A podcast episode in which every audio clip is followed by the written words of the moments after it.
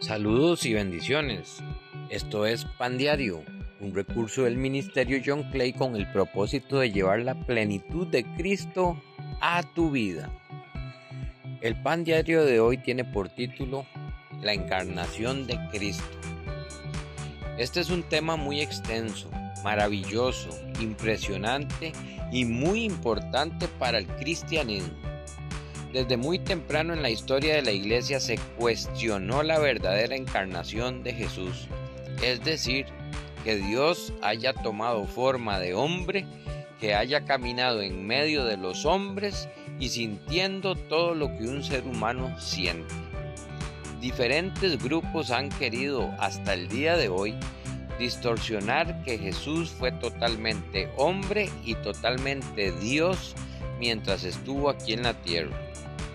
Muchas corrientes pseudo religiosas no pueden aceptar que Jesús, la segunda persona de la Trinidad, dejara de estar en medio de su gloria para venir al mundo de los mortales, un mundo corrompido por el pecado.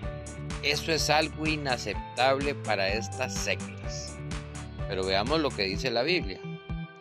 Así es como reconocerán al Espíritu de Dios el que diga que cree que Jesucristo vino al mundo y vino como ser humano es de Dios. Eso está en Primera de Juan capítulo 4 versículo 2 en la versión Palabra de Dios para todos.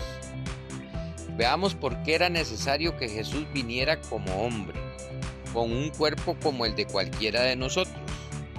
Cuando Adán pecó en el huerto del Edén, le dio entrada al pecado y ahí comenzó el proceso de degradación de la raza humana. Generación tras generación hemos heredado el pecado y sus desastrosas consecuencias. Para mostrar su misericordia y amor por el ser humano, Dios estableció en la antigüedad una ceremonia donde debía sacrificarse un animal sin defecto, una vez al año, y ese sacrificio haría que el pueblo quedara limpio de sus pecados.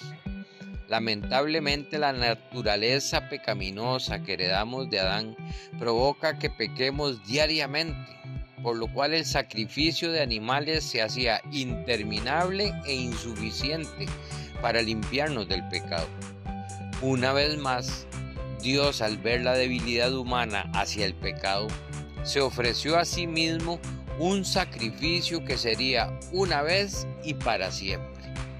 Así como el pecado entró en la humanidad por un hombre, Adán, también debía ser limpiado por el sacrificio de un hombre, pero no un hombre cualquiera, tenía que ser un hombre perfecto para que el ser humano pudiera tener la libertad del pecado para siempre por medio de ese hombre.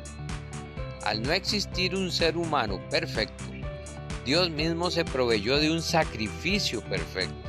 Jesús, quien tomando forma de hombre, se ofreció a sí mismo y se sacrificó por amor a nosotros, para que todo el que cree en Él no se pierda, sino que tenga vida eterna. Amén. Puedes leer más sobre esto en la Biblia, en Romanos capítulo 15, versículos del 12 al 21, pero quiero compartirte este versículo pues el pecado de un solo hombre, Adán, hizo que la muerte reinara sobre muchos, pero aún más grande es la gracia maravillosa de Dios y el regalo de su justicia, porque todos los que lo reciben vivirán en victoria sobre el pecado y la muerte por medio de un solo hombre, Jesucristo. Eso está en Romanos capítulo 15, versículo 7 de la nueva traducción viviente. Es por amor a nosotros que Jesús nació de una mujer y con un cuerpo humano. Vivió sin pecado para hacer un sacrificio perfecto y darnos libertad del pecado y una relación de paz con Dios. Ya, ya no una vez al año, sino todos los días hasta la muerte y por la eternidad. Quedaron muchos testigos de que esto es verdad y se escribió para confirmarlo. Cree en Jesús.